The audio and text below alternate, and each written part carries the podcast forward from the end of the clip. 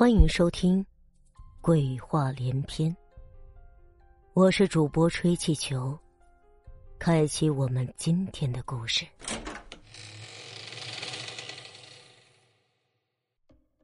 黄仙的礼物下，小明跟着黄袍老人走进最大的一座宅院，院落中种满了奇花异草，还有许多不知名的果树，但都比人间正常的种类。缩小了很多。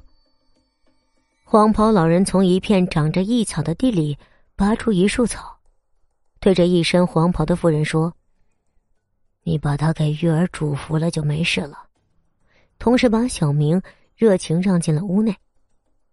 屋中没有窗户，屋顶也是透明的，照得屋中很亮。屋里的房间很多，走廊曲折有序。黄袍老人先把小明。让到屋中饮茶，一只小小的白玉石杯，像父亲喝酒的酒盅那么大，茶杯也像酒壶那般大小，只是样子像鸟形，壶嘴是鸟嘴，壶盖是鸟头，翅膀是壶把，一倒水便可听见百转千鸣的鸟鸣，甚是好听。端起茶杯，只见茶色黄绿，清香扑鼻，喝一口。润滑清甜，沁人心肺。喝碧茶，黄袍老人请小明到餐厅用餐。餐厅的石桌上摆满了从没见过的各色水果，还有一小盘一小盘精致的糕点，就连饼干也是这个年代吃不到的。这桌饭菜，这是小明生平从未吃过的最好的饭菜。小明丝毫不客气，大吃特吃，直到吃不下为止。黄袍老人看到小明已经吃饱，便笑着说：“孩子，你救了我的孙子，你想让我送你什么样的礼物呢？”看到他刚才给小黄鼬驱毒治病的情景，想到自己经常咳嗽那痛苦的滋味，小明不加思索的说：“帮我治治咳嗽病吧，老爷爷。”黄袍老人笑了：“哈，这个要求。”很简单，你是个善良又不贪财的孩子，应该有个健康的身体。说着，他领着小明到外面另一方格一草地前，拔出一束草递给小明。吃了它，你的咳嗽病终生不会再犯了。小明接了过来，他吃在嘴里，感到脆嫩可口，并没有什么特别的。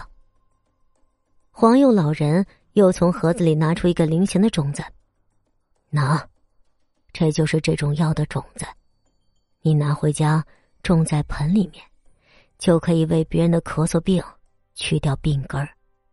切记啊，不要把这段经历告诉给任何人。小明点头应允了，黄袍老人在小明背后拍了一下，小明便失去了知觉。醒过来时，小明发现自己竟然在自家院子边上睡醒了，一切就像做梦一样。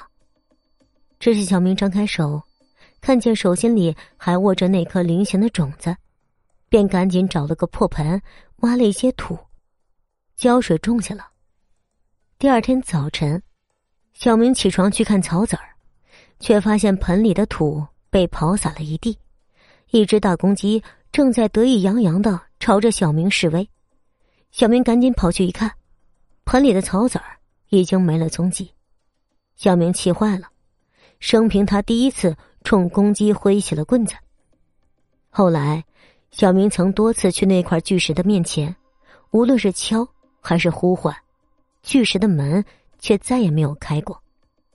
不过，小明的咳嗽病却得到了根治。